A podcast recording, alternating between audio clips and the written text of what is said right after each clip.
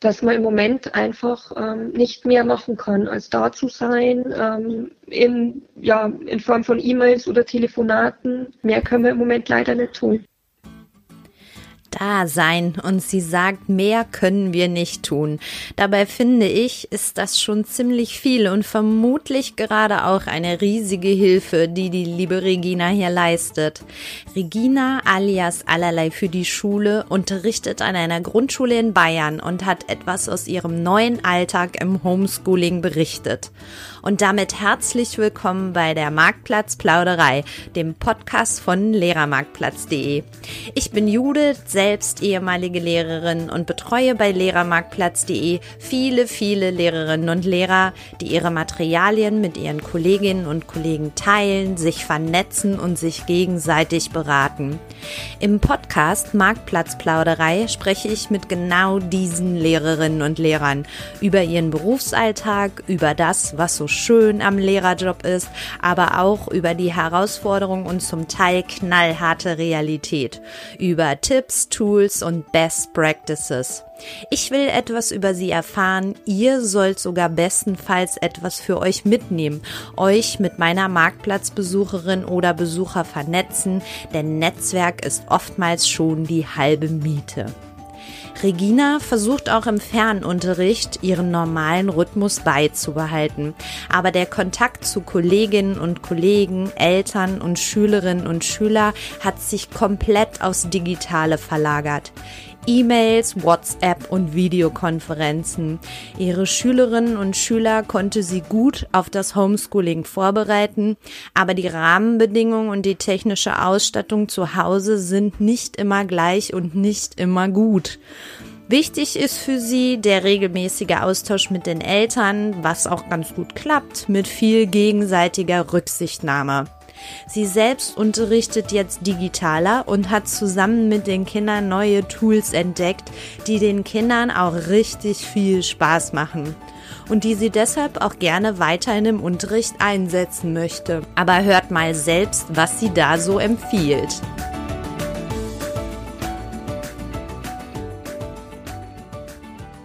Marktplatzplauderei, at Lehrermarktplatz, mitten aus dem Lehrerinnenleben. Homeschooling Special. Heute habe ich die liebe Regina am anderen Ende der Leitung. Hallo Regina. Hallo. Herzlich willkommen bei uns. Ähm, wie du vielleicht schon weißt, starten wir mit einer sogenannten Sieben-Fragerunde und die musst du jetzt auch über dich ergehen lassen. Ist aber nicht schlimm. Also, wir starten mal. Ähm, wie lautet dein Insta-Profilname? Mein Insta-Profilname ist allerlei für die Schule. In welchem Bundesland unterrichtest du? Ich unterrichte in Bayern. An welcher Schulform? An einer Grundschule, staatliche Grundschule. Welche Fächer? Ähm, Deutsch, Mathe, HSU, das ist bei uns Sachunterricht, Englisch, Musik, Sport, und Deutsch als Zweitsprache. Okay, ich hätte lieber fragen sollen, welche Fächer du nicht unterrichtest. Ich war schon. Okay. Welches ist denn dein Lieblingsfach? Englisch. Auf jeden Fall. Das sagen irgendwie die meisten. Krass. Ja. Ähm, und warum bist du gerne Lehrerin? Ähm, ja, ich wollte eigentlich schon immer Lehrerin werden, selbst als ich noch in die Grundschule ging. Ähm, die Arbeit mit den Kindern macht mir einfach unheimlich viel Spaß. Es ist total spannend, weil jedes Kind so individuell ist, ganz anders. Ähm, das heißt, jede Klasse ist auch wieder ganz anders. Es wird nie langweilig. Ähm, es ist ein spannender und vielseitiger Beruf. Man erlebt jeden Tag wirklich was Neues ähm, und auch Lustiges. Mm, ja, und man hat auch viel Freiraum. Also man ist schon an den Lehrplan gebunden, aber gleichzeitig hat man, finde ich, sehr viel Freiraum für Kreativität, wie man den Unterricht eben mit den Kindern gestaltet. Wow, das klingt nach einem absoluten Traumjob. Das ist schön. Da freue ich mich, dass wir beide heute miteinander hier sprechen. Ähm, ich habe noch eine Frage und zwar, was ist deine Lieblingssüßigkeit? Schokolade. Ich kann nicht widerstehen. Willkommen im Club. so, alles klar. Vielen Dank, Regina. Dann hast du die sieben Fragerunde überstanden und wir kommen ans Eingemachte oder zum Eingemachten. Ähm, wie geht es dir im Moment? Mm, ja, mir geht's gut, ähm, zum Glück.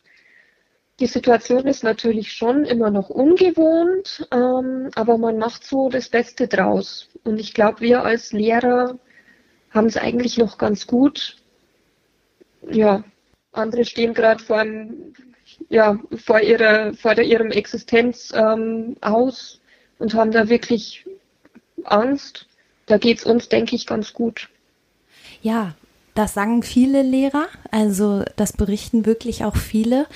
Aber vielleicht beschreibst du noch mal ein bisschen, wie die Situation momentan an deiner Schule so ist, wie sich dein Tagesablauf vielleicht geändert hat jetzt in Zeiten ähm, der äh, Schulschließung und des Homeschoolings.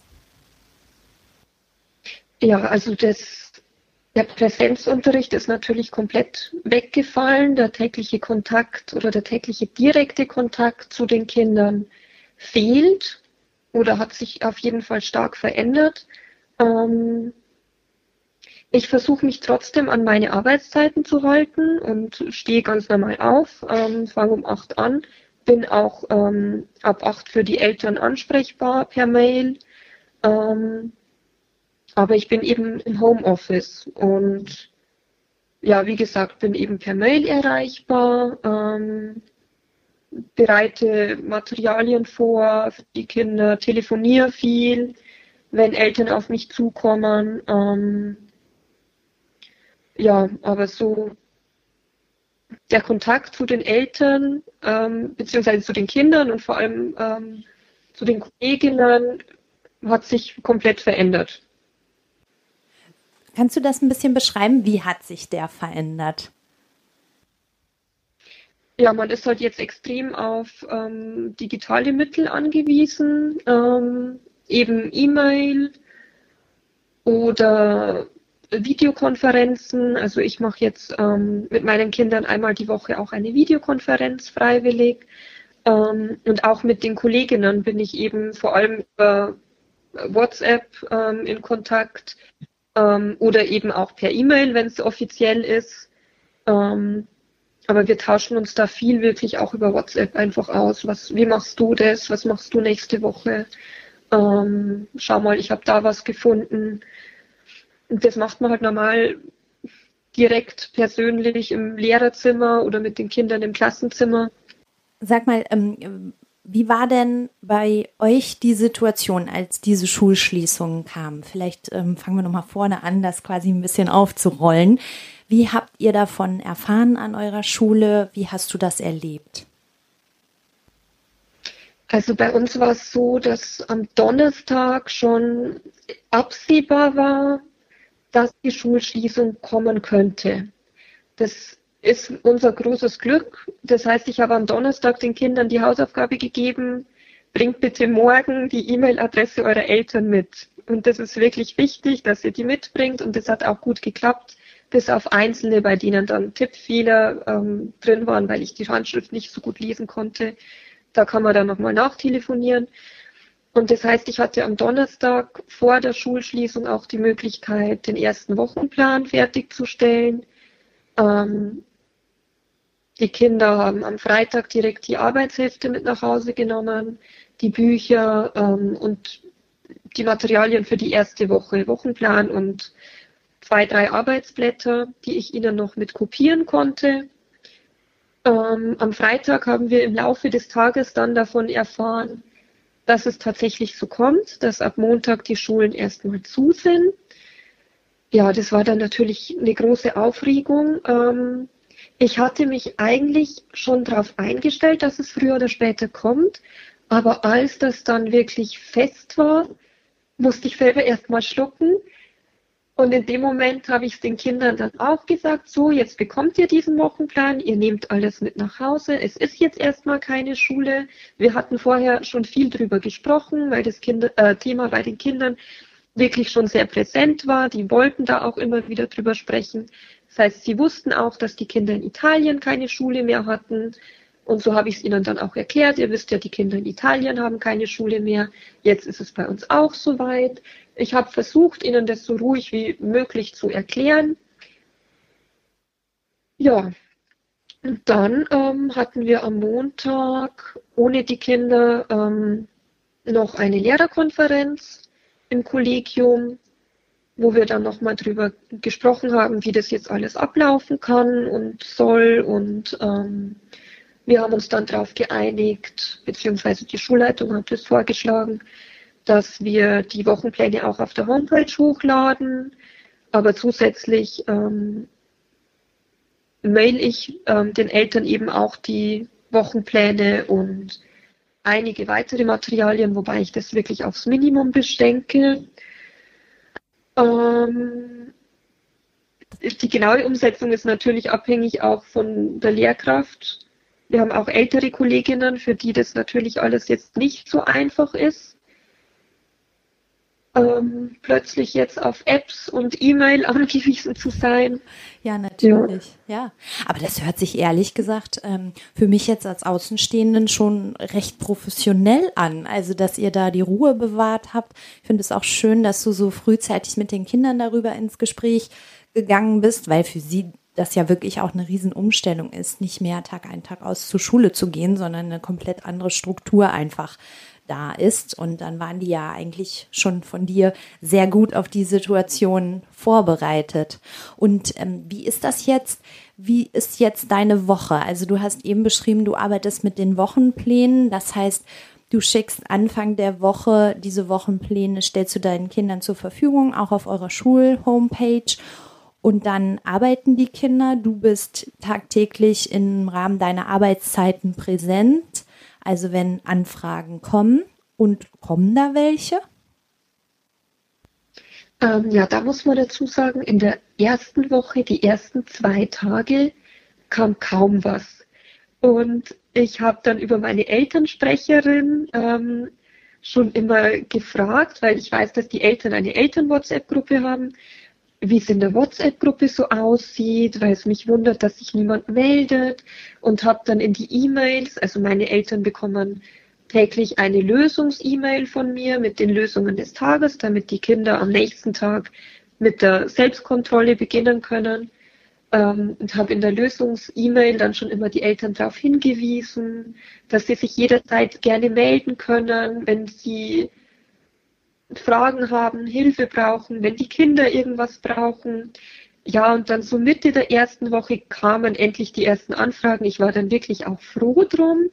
Ja. Ähm, oder auch die ersten Rückmeldungen, ähm, dass es so klappt oder eben was vielleicht schwierig ist. Da kam dann erst auf, wie viele meiner Kinder wirklich keinen Drucker zu Hause haben. Ähm, und das musste ich dann natürlich für die weitere Planung berücksichtigen. Ähm, ja, und mittlerweile hat sich das ganz gut eingependelt, dass ich so ab und zu eben per E-Mail eine Anfrage von den Eltern bekomme. Und jetzt zum Beispiel letzte Woche hatte ein Kind einfach einen Durchhänger.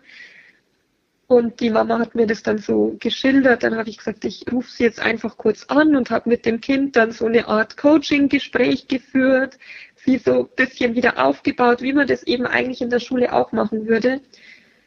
Ja, es hat sich von dem her einfach verändert, dass ich es ja nicht direkt sehe, wie es den Kindern gerade geht oder wie sie gerade arbeiten, sondern dass ich mehr auf die Eltern angewiesen bin. Und ja. das habe ich den Eltern auch schon ganz viel rückgemeldet. Ähm, ja, dass ich schon weiß, was ich ihnen da jetzt zumuten muss. Aber ja, meine Eltern sind da zum Glück sehr, sehr dankbar, dass ich trotzdem weiter ansprechbar bin und ähm, ja, ich habe eigentlich viele positive Rückmeldungen bekommen von den Eltern. Das ist total schön. Also man, man spricht ja auch immer von so einem Erziehungsdreieck im Prinzip äh, Kind, Eltern und Lehrer, die da so Hand in Hand gehen. Und so wie du das schilderst, scheint das ja wirklich auch bei euch der Fall zu sein. Also, dass äh, Eltern auf dich zukommen, wenn sie deine Hilfe einfach benötigen und ansonsten aber mehr oder weniger deinen Job ein bisschen übernehmen, indem sie ähm, das Kind auch ein bisschen unterstützen beim Lernen, beim eigenen Lernen. Und das scheint ja eigentlich auch ganz gut zu funktionieren. Ne? Also, wenn du denen ja die Wochenpläne gibst, dann bedeutet das ja auch, dass die eigentlich die Woche über recht selbstständig arbeiten.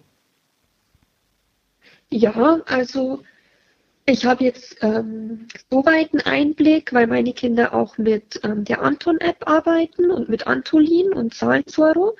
Und da sehe ich ja auch, wie die Kinder ähm, aktiv sind.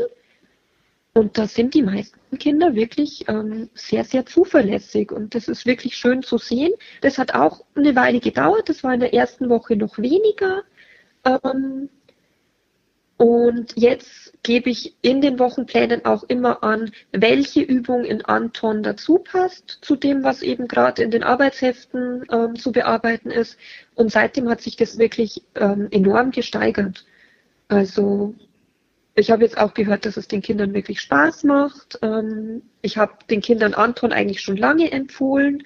Ähm, und jetzt sind aber mehr und mehr Kinder einfach aktiv drin. Ja, und ich denke, dass es dann auch in den Arbeitsheften so weiter klappt. Die sammle ich jetzt natürlich nicht ein. Ich verlange jetzt auch nicht von den Eltern, dass sie es täglich abfotografieren, weil das geht dann meiner Meinung nach zu weit. Ähm, ja, das wird man dann sehen, wenn die Kinder wiederkommen, was dann wirklich gemacht worden ist und was eben nicht. Und wie du gerade schon angesprochen hast, die Eltern sind ja keine Hilfslehrer. Also das ist ja auch eigentlich nicht ihr Job. Und das ist für alle Beteiligten im Moment nicht ganz einfach.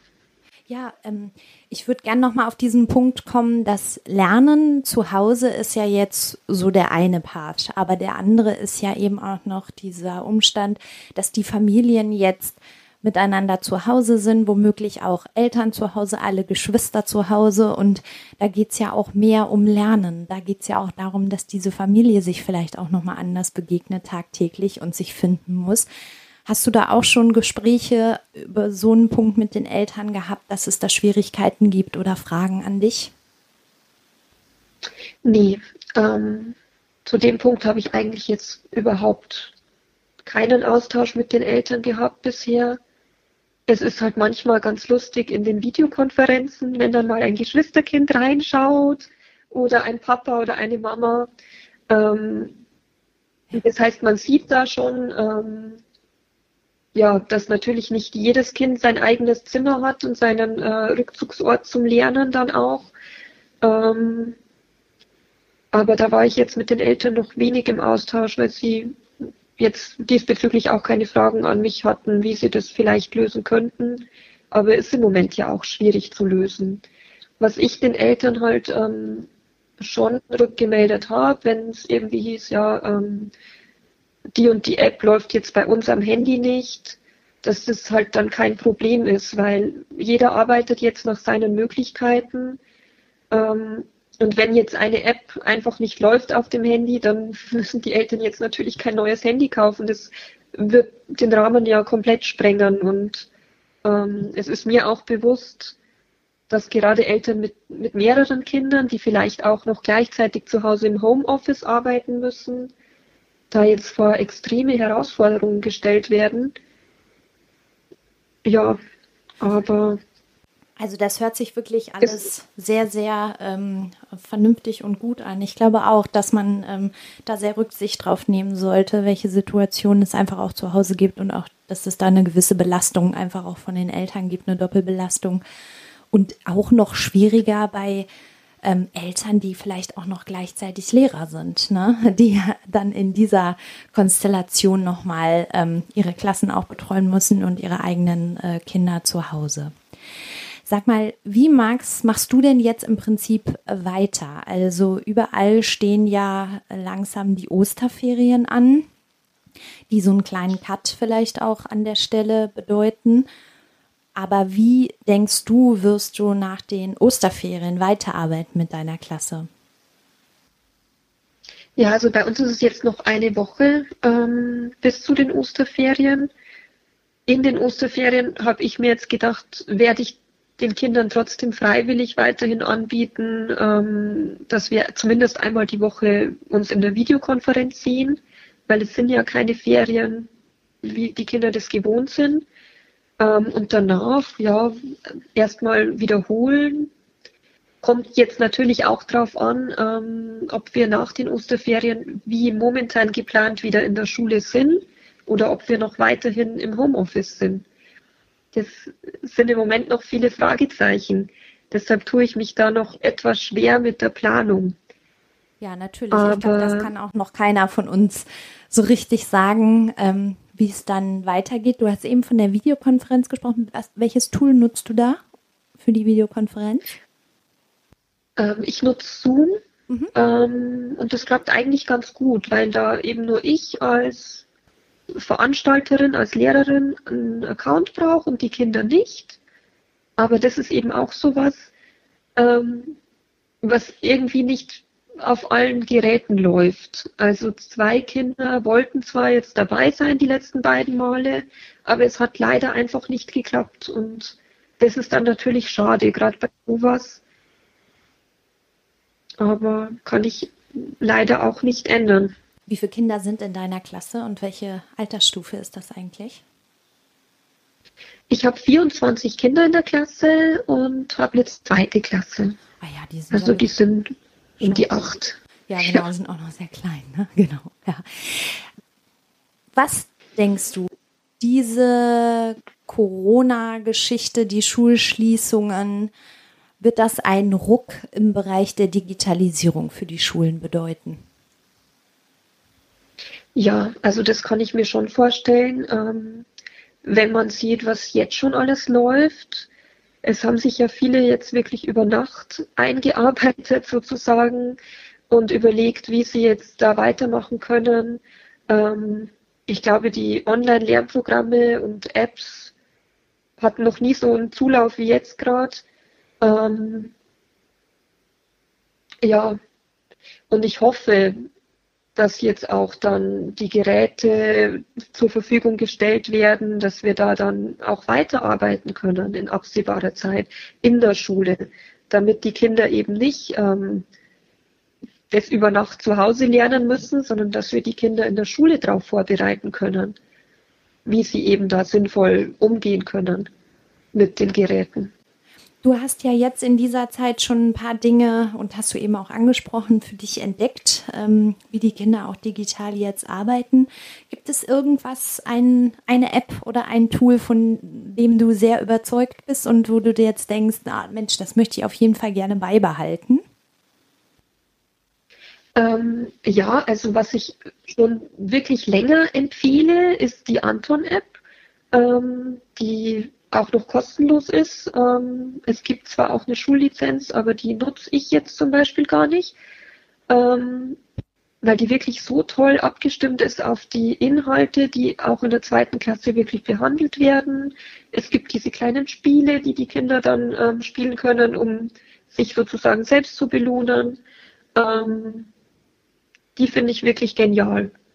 Und ich glaube, die hilft ganz vielen Kolleginnen und Kollegen jetzt ähm, immens im Moment. Ja, und dann, was ich auch noch gerne nutze, sind die Sofa-Tutor-Videos. Weil die so mh, hm, natürlich den Lehrer nicht ersetzen können, aber das so schrittweise erklären, was jetzt gerade Inhalt ist. Ja, toll, super. Ist ja immer schön, auch wenn man die Dinge ausprobiert und einfach feststellt, ähm, das funktioniert, das würde ich gern beibehalten und dann drücke ich auf jeden Fall die Daumen, dass ihr da auch bessere Rahmenbedingungen und die Möglichkeiten bekommt.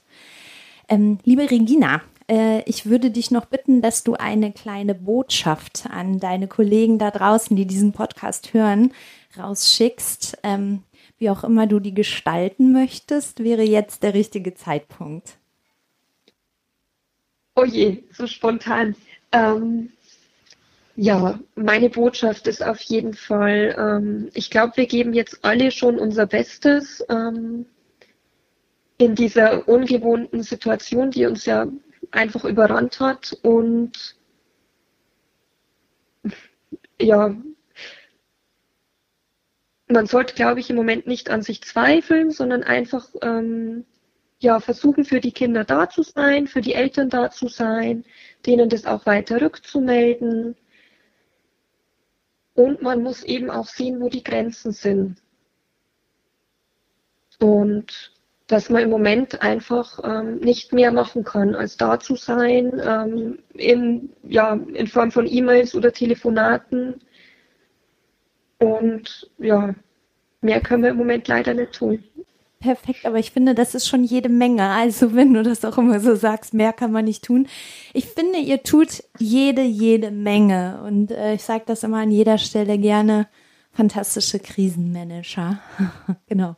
Sag mal, äh, Regina, man kann dich auf jeden Fall erreichen über Instagram, ne? über deinen Namen, allerlei für die Schule. Ähm, kann dir da Nachrichten hinterlassen, nehme ich an. Das ist okay, oder? Ja, klar. Sehr gut. Ähm, da werden sich die Kollegen sicher freuen.